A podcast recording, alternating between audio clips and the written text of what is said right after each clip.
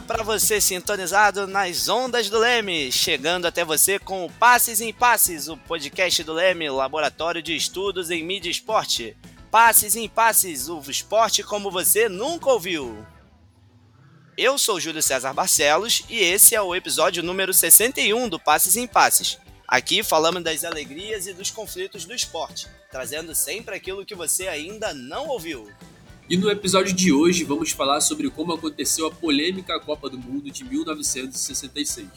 Não custa lembrar, você que ainda não ouviu os nossos episódios, é só acessar lá nas plataformas Apple Podcasts, Spotify, Deezer e várias outras. Não deixe de seguir o nosso podcast nessas plataformas para receber uma notificação sempre que publicarmos um novo episódio. Hoje a gente tem o imenso prazer de receber o professor de antropologia do Instituto de Ciências e Letras da Universidade Federal de Alfenas e doutor em História Social da Cultura pela Universidade Federal de Minas, é Leonardo Turti Pacheco. Tudo bem, Leonardo? Seja muito bem-vindo. Tudo bem. É, muito obrigado pelo convite. Boa tarde para vocês todos. Eu queria agradecer ao Leme pela lembrança do meu nome e queria agradecer a vocês do, do Passes em Passes pelo convite de falar sobre a Copa de 66. Ah, o prazer é todo nosso, Leonardo. Estão aqui com a gente também os nossos diretores Fausto Amaro, Carol Fontinelli e Leda Costa. Muito obrigado de, pela presença de vocês no nosso programa. Depois dessa preleção, Vamos começar o jogo! Em 1966, a sede da Copa do Mundo foi a Inglaterra.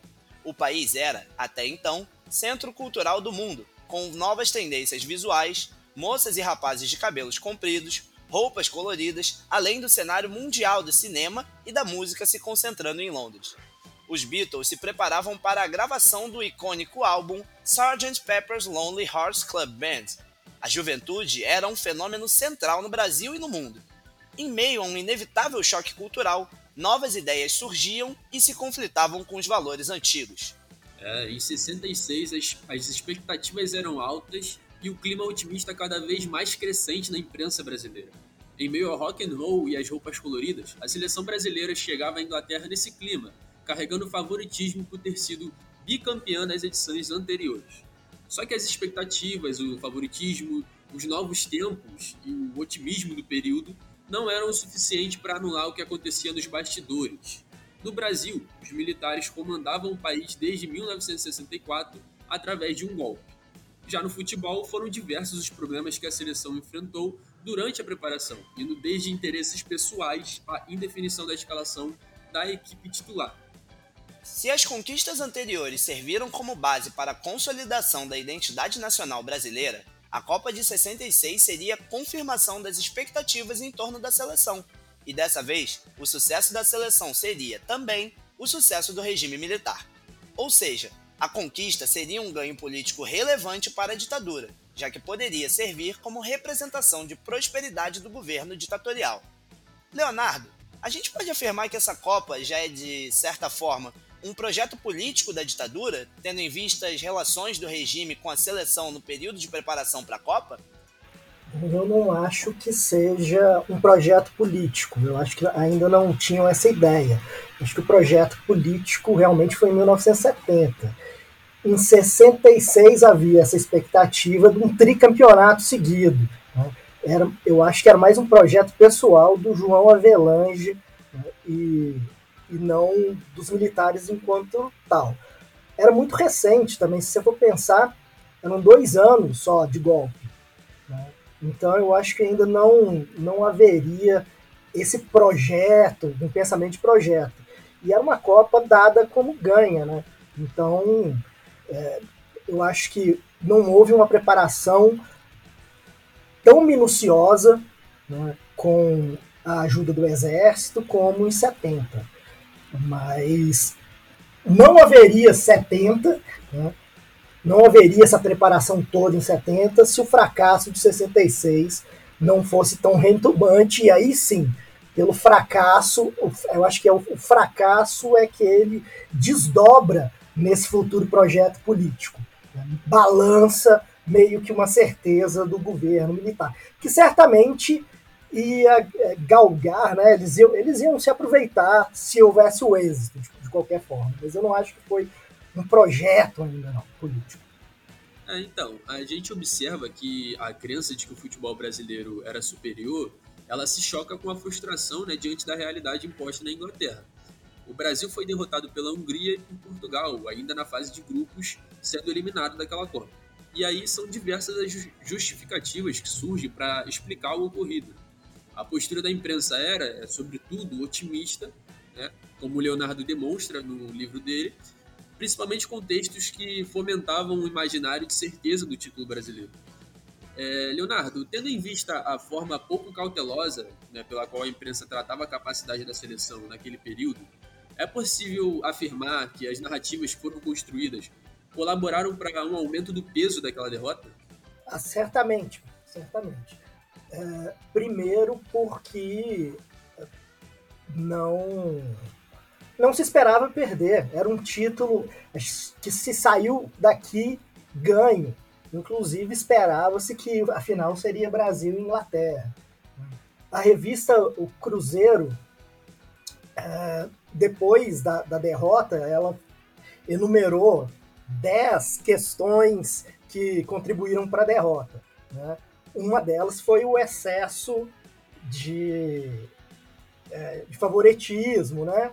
A outra, a outras foram a, a, falta de organização da, da seleção.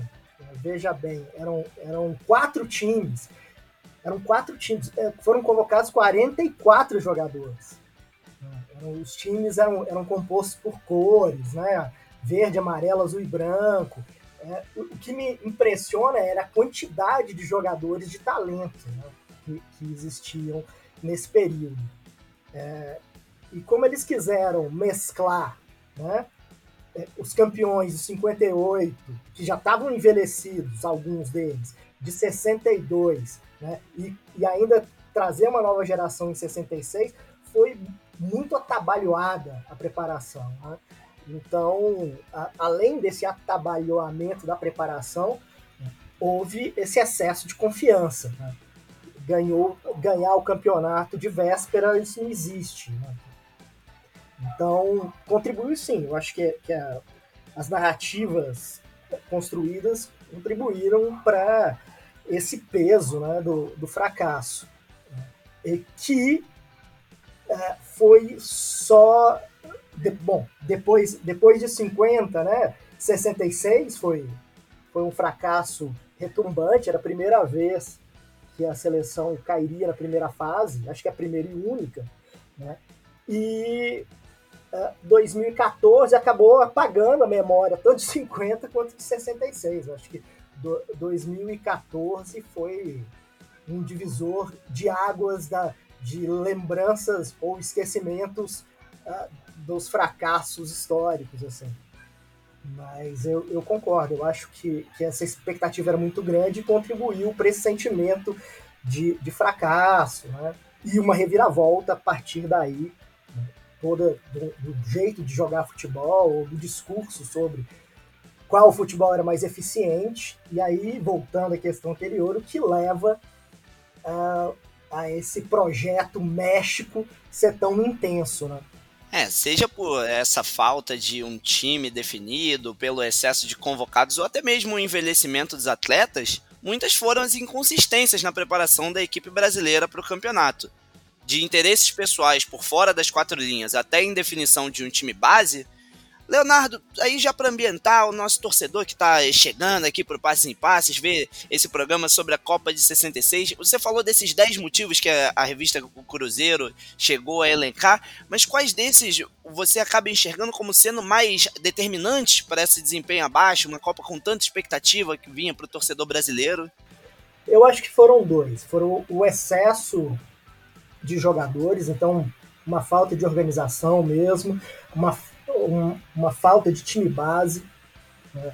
E você tem que entender que o Avelange, João Avelange, tinha um projeto político que ele acabou sendo é, alcançado mais tarde, em 74, mas começa aí o projeto político do Avelange para se tornar presidente da FIFA. Então, é, a organização, tanto no campo quanto jogadores a serem escalados e tal, para você ver, é, são três partidas que o Brasil jogou. Nas três partidas jogou um time diferente. Foram, foram usados 18 jogadores. Até o goleiro foi substituído na última partida. Né? É, tem, tem, essa, tem essa ausência de organização e tem um, um trabalho é, por trás, né, que é do João Avelange, que eu acho que prejudica um pouco a própria organização da equipe, a própria logística é, de a própria logística para se manter na Inglaterra, para ir à Inglaterra. Então, eu acho. A, bom, as narrativas né, da mídia colocam essas questões de organização como sendo as mais. É, as mais defini definitivas né, para o fracasso. Né? É, num livro que eu, que eu escrevi, eu ainda coloco a questão do, do envelhecimento. Né? O envelhecimento da maioria dos jogadores, porque queriam levar os atletas de 58 e 62, a defesa estava velha, o, o Garrincha estava velho, machucado, e, e, por aí vai. Então, é, eu acho que o, o que foi determinante foi a falta de organização. É, o fator preponderante foi a falta de organização, tanto da equipe quanto nos bastidores né, dos dirigentes. Dá para dizer então que essa salada de, de letrinhas aí na hora de montar a escalação foi algo que prejudicou bastante a seleção nessa Copa. É, foi a falta de organização foi tremendo então. Fazendo agora essa breve pausa para o nosso quadro Toca Letra.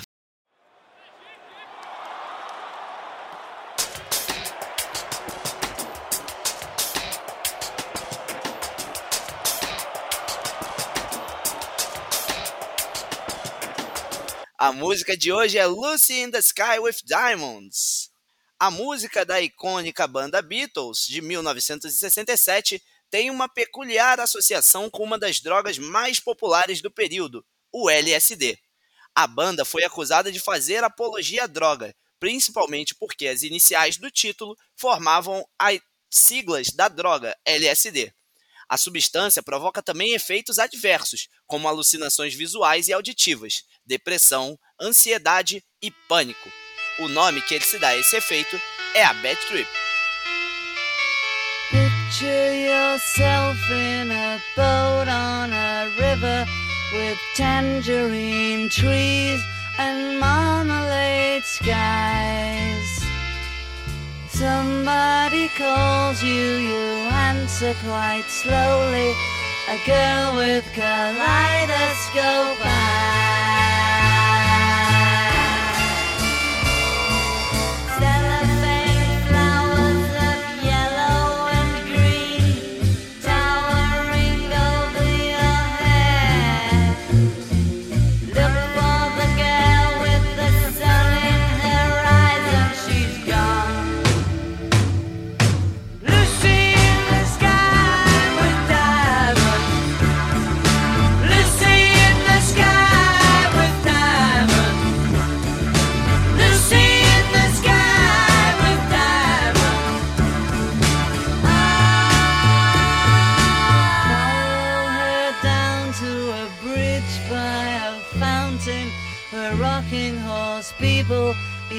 Marshmallow pies. Everyone smiles as you drift past the flowers that grow so incredibly high.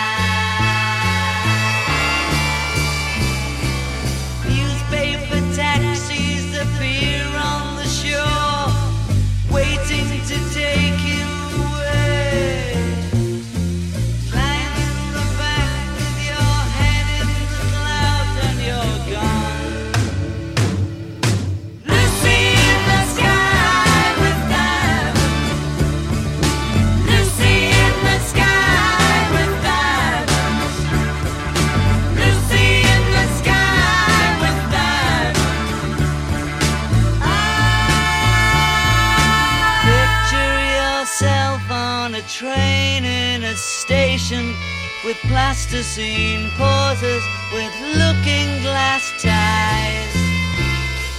Suddenly someone is there at the turnstile,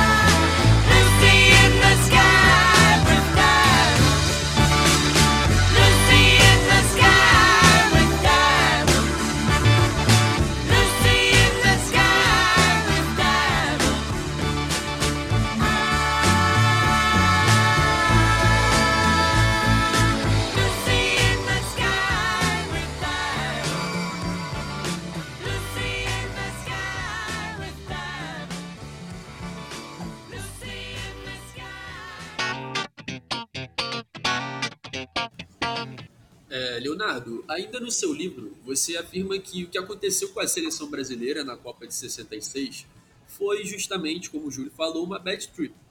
Tudo estava organizado conforme as expectativas da vitória, que acabou não se concretizando. Não só em 66, mas já nas Copas anteriores, a gente pôde observar um hábito da imprensa e da torcida. É, esse hábito é, cada vez mais se repete quando a derrota novamente chega a busca por culpados que fossem os responsáveis pelo fracasso. Né?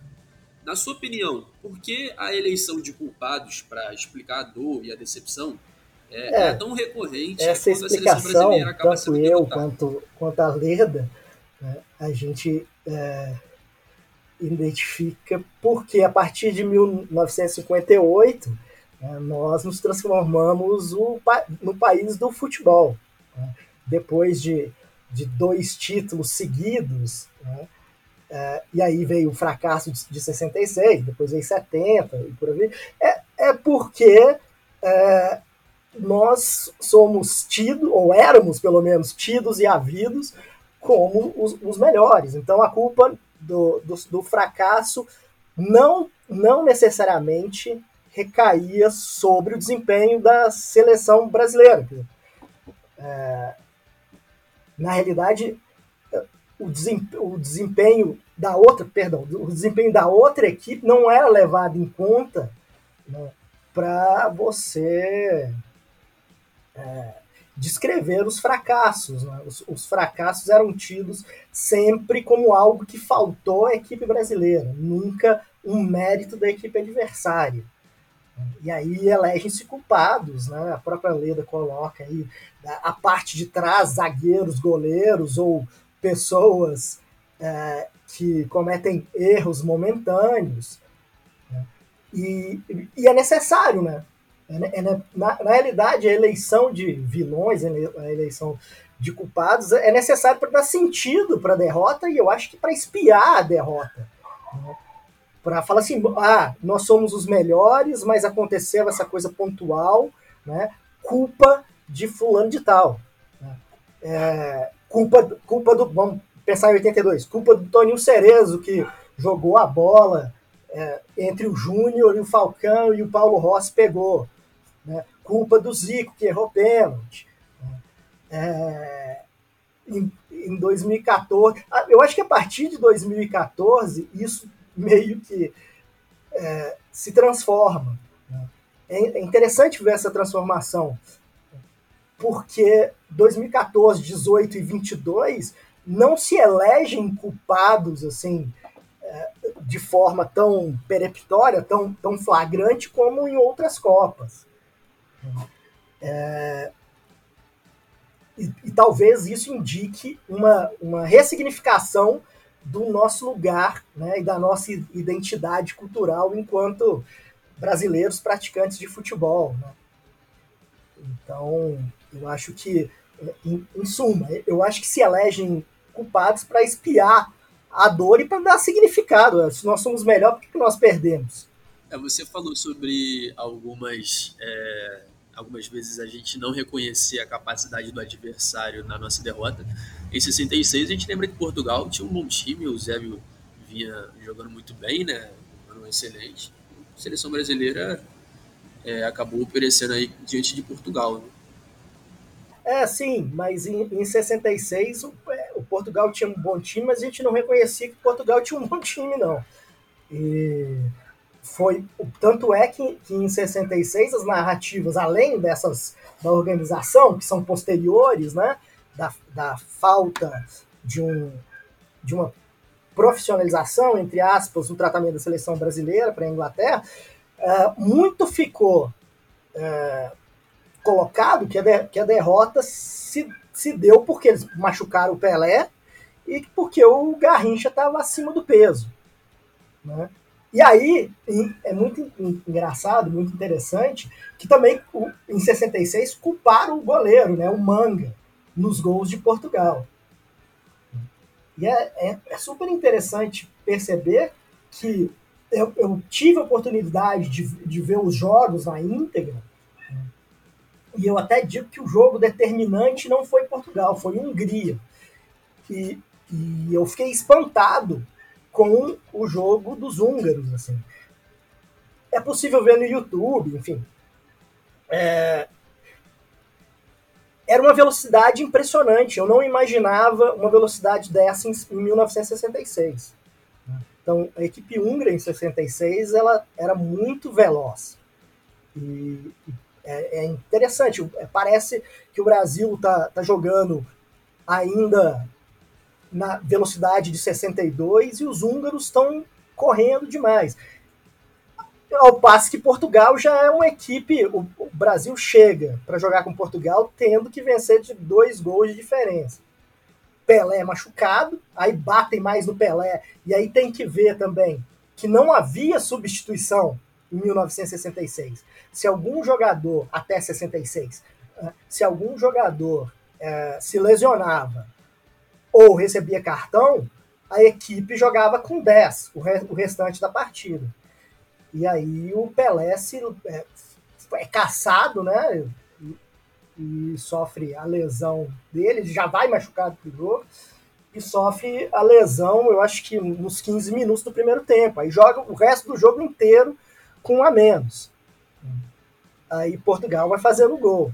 Né? E, é, e sim, aí depois, no final da Copa, né, que o Eusébio faz muitos gols, Portugal, se eu não me engano, acaba em terceiro, é que se, se valoriza a equipe de Portugal. Porque até então né, seria um jogo difícil, né, mas não impossível né, de, de se vencer. Na realidade, é, o jogo anterior com, com a Hungria, inclusive, determina, é, é, eleva essa dificuldade contra Portugal. É interessante perceber isso. Se vocês tiverem oportunidade de ver essa partida no YouTube, é muito legal, muito, muito bacana. Ver como a Hungria joga. Porque parece um pouco, muito mal comparando, com a Holanda na velocidade de, de 74 eu fiquei impressionado. É, Leonardo, que bom que você falou sobre o nosso hábito recorrente até de não reconhecermos a capacidade do adversário nas vitórias e sempre, atribuir um, a um demérito do Brasil nas determinadas situações, porque me gera uma, uma, uma impressão ao, ao, longo desse estudo que a gente tem feito aqui no, no Passe em Passe, o nosso especial, inclusive, se você ainda não ouviu, escute sobre as outras Copas do Mundo, vem muito mais bo coisa boa por aí. Mas aproveitando, é uma dúvida muito pessoal minha. Talvez essa cultura vencedora que se implementou com um bicampeonato seguido tenha fortalecido uma cultura de não saber perder por parte do torcedor brasileiro? Ah, essa é uma boa pergunta que eu não saberia responder, mas acho que a gente nunca soube perder, viu? mesmo, mesmo nas derrotas mais acachapantes, a gente nunca soube perder. E é, perder nunca é bom? E nós, nós temos. E em se tratando de seleção brasileira, até. Vamos lá, até 2002, né? era, era uma, a identificação era muito grande, né? muito grande entre torcida e seleção. Então, é, perder dava uma sensação de desespero mesmo, de, de ausência, assim, digamos assim, de ausência de, de tristeza. É interessante como a partir de 2006, né, 2006, 2010, 2014, é, me parece que essa sensação de perda, apesar da gente continuar não gostando, não causa tanta tristeza quanto causava anteriormente. É, é interessante, inclusive é interessante pesquisar isso, né, os motivos dessa é, dessa nossa dessa nossa perda da tristeza pela derrota. Eu lembro aqui de, de 2014, né, tudo bem, contextos diferentes, mídias sociais, que as pessoas começam. Que em 2014 as pessoas começaram a fazer jocosidades, ironias, quando o jogo já estava 5 a 0 né? Isso, isso para mim foi uma surpresa. Eu, eu, na minha experiência pessoal, eu lembro quando perdeu em 90, eu era adolescente, eu me tranquei no banheiro para chorar. e aí, mas e agora a gente ri, já, já espera que não vai ganhar. Eu acho que a gente nunca soube perder, mas acho que, que a derrota está ficando menos sofrida nos últimos, pelo menos nos últimos 12 anos. E vai fazer, se, vai fazer 20 anos né, do último campeonato mundial, né? Então, é, tem uma geração que nunca viu o Brasil ser campeão. A minha geração era assim. Né? A geração, eu fui ver em 94. Mas é interessante que, que me parece que não, é, não tem o mesmo afeto. Né? É, e aí, toda uma, uma transformação, né? a gente pode falar, uma transformação do mercado e tal, que não há o mesmo afeto que havia antes. Né? Os jogadores não jogam no país, é, não fazem amistosos nos países, você, você não se identifica com um jogador do seu clube, porque ele não é convocado para a seleção. Né? Mas, por outro lado, existem uma série de torcedores que também não torcem, não torcem para times, torcedores brasileiros que não torcem para times brasileiros, ou pelo menos conciliam isso com times ingleses, né, é, espanhóis e tal. Então, é, eu estava dando aula é, semana passada e aí é, eu tava, falei assim, ah não, eu vou dar, eu, eu vou fazer uma disciplina baseada nessa coisa de aprendizagem, então nós vamos tratar de esporte e tal. E aí no final da aula, um, um, um aluno chegou para mim e falou assim, ó, uh, se você for falar de futebol, eu vou dar muito pitaco, porque eu sei tudo do Liverpool. Aí se você me essa camisa do Corinthians, não importa, eu sei tudo do Liverpool. Falei, tá bom. Então tem, essa, tem essas transformações que eu acho que afetam um pouco uh, as emoções. Tá aí, esse é o grande Leonardo Turque no episódio de número 61 do Passes em Passes, o esporte como você nunca ouviu. Compartilhe o programa com seus amigos e nos ajude a fazer o podcast. Tem alguma sugestão de pauta? Tem perguntas? Entra lá no arroba no Facebook e no Instagram e converse com a gente. O nosso quadro Lemecast Club é a hora de você, ouvinte, participar do programa. Dessa vez, após abrirmos a caixa de perguntas, escolhemos o questionamento do arroba Gusreal lá no Instagram. Fala, Leonardo. Durante a Copa de 66, havia um boato de que a FIFA estava favorecendo as seleções europeias através da arbitragem. Essa Copa, inclusive, foi chamada de a Copa da Violência. Como você enxerga esse cenário? Você concorda que houve um favorecimento dos europeus em relação aos sul-americanos? Não, eu, eu não concordo, mas é, o que se desdobra de todos esse discurso que foi um, um favorecimento uh, dos europeus é, frente aos latino-americanos é que isso compõe um discurso e compõe uma força política que faz o Avelange né, conseguir juntar toda a América Latina contra a FIFA, né, e contra o Stanley Ross, né, para falar assim, ó, é, os, os árbitros favoreceram os europeus e desfavoreceram os latino-americanos e os africanos e tal. Então, eu acho, a perspectiva política do Avelange, né, é, esses, esses outros continentes, africano, na América Latina, é, teriam é, que ter maior espaço né, de, de comando e de mando na FIFA. E é a partir daí que os dirigentes latino-americanos, né, argentinos, uruguaios, né, compõem com a Avelange para que ele seja eleito presidente da FIFA em 74. Né. O discurso foi esse: uma Copa muito violenta né, e que a arbitragem favoreceu os europeus. Isso muito por conta de Brasil e Portugal, que caçaram o Pelé nos 15 primeiros minutos. Né. E por, e por conta também do, do famoso é, episódio, é, eu não sei a pronúncia do jogador argentino, mas acho que é Ratim, né?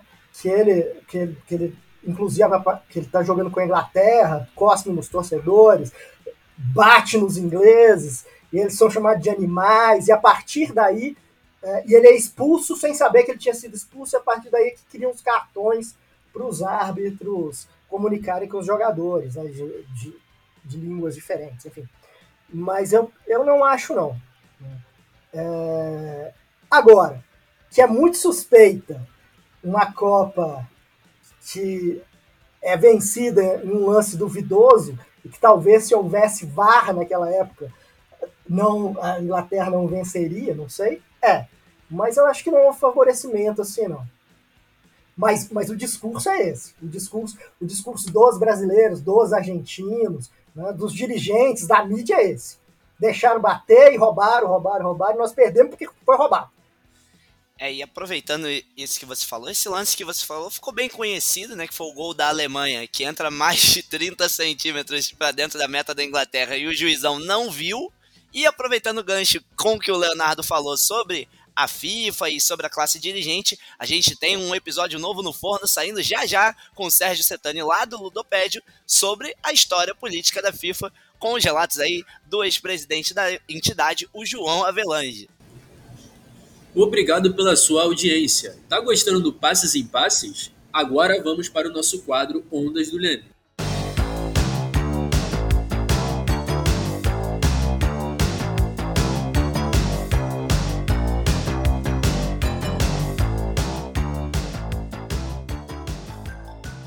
No quadro Ondas do Leme, a gente sempre faz alguma indicação de livros, séries e filmes que vão auxiliar você no aprofundamento do tema abordado neste episódio. Leonardo, você tem alguma recomendação para os nossos ouvintes sobre a Copa de hoje? Eu tenho, mas não é, é especificamente da Copa de hoje.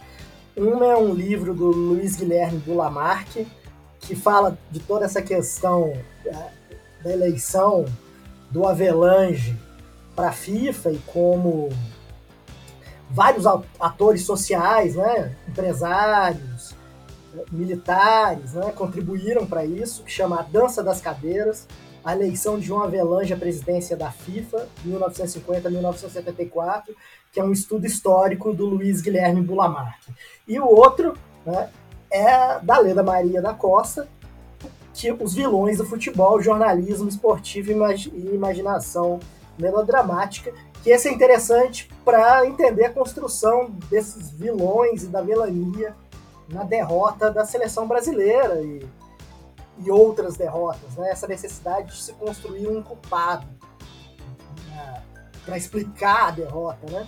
para dar sentido para a derrota, que eu chamei aqui para espiar essa sensação horrível de perder. Seriam esses dois livros. É, infelizmente o nosso programa já está quase no fim, mas antes a gente tem um quadro importantíssimo que é o Jogo da Vida.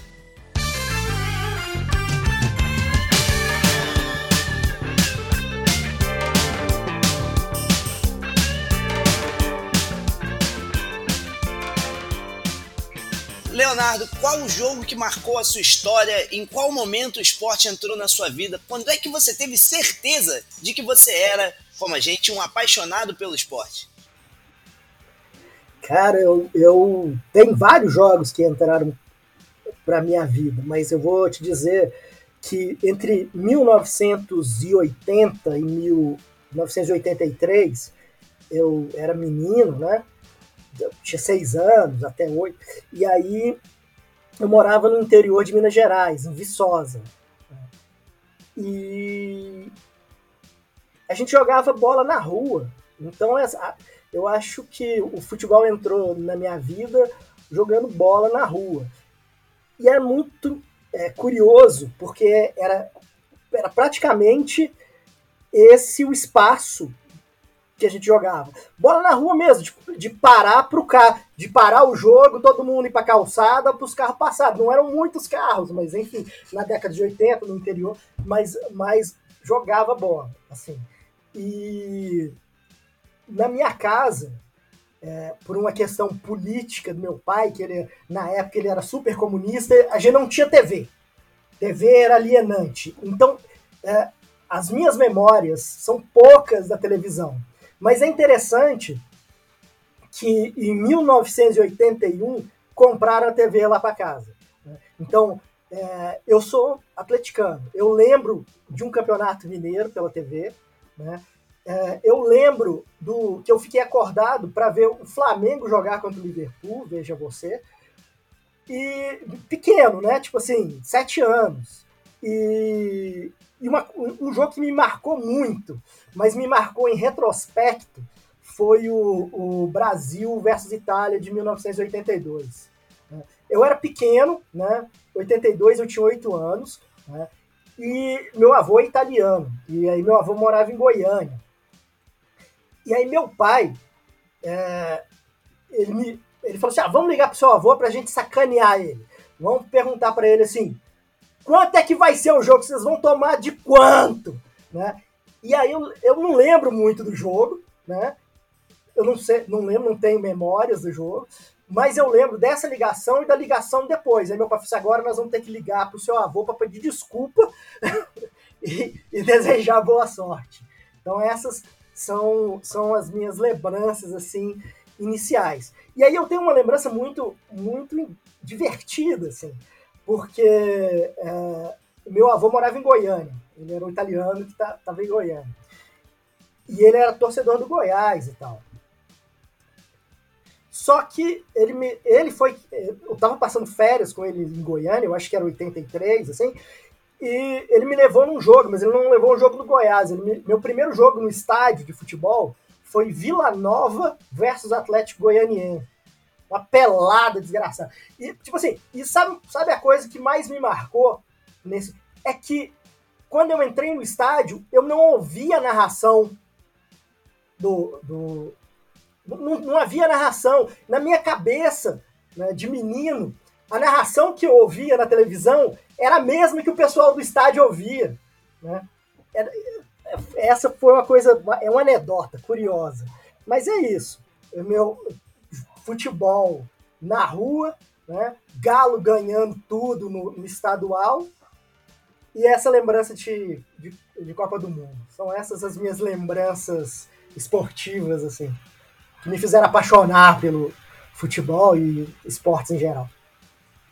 Muito legal esse, esse relato do Leonardo, mas infelizmente está na hora do final de jogo no Passes em Passes. Muito obrigado, amiga e amigo ouvinte. Compartilhe com seus amigos, envie seus comentários para o Lemecast Club, leia o nosso blog comunicaçãoesporte.com e siga as páginas do Leme nas redes sociais. É só procurar pelo arroba Passes em Passes é uma realização do Laboratório de Estudos em Mídia e Esporte e do Audiolab da UERJ, com coordenação geral de Ronaldo Elau, direção de Fausto Amaro e Felipe Mostaro, roteiro e produção de Abner Rey, Leda Costa e Carol Fontinelli o nosso programa é, ainda não saiu. A gente se encontra na próxima temporada do Passes em Passes e esperamos você no nosso próximo episódio. Vem muita coisa boa por aí. Segue a gente nas redes sociais. Passes em Passes, o esporte como você nunca ouviu.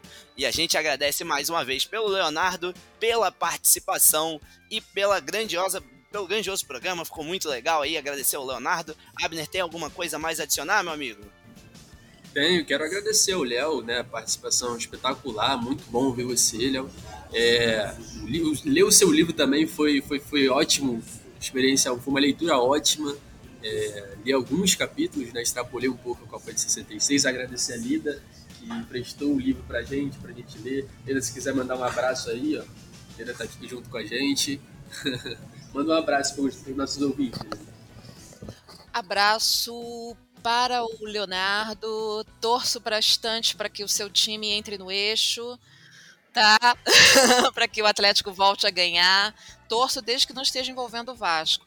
Léo, muito obrigada pela sua participação, obrigada por ter aceitado esse convite, tá? Foi um prazer te ouvir, ouvir tua pesquisa, divulgar seu livro, tá? A gente está super feliz com a sua presença aqui. Beijo grande.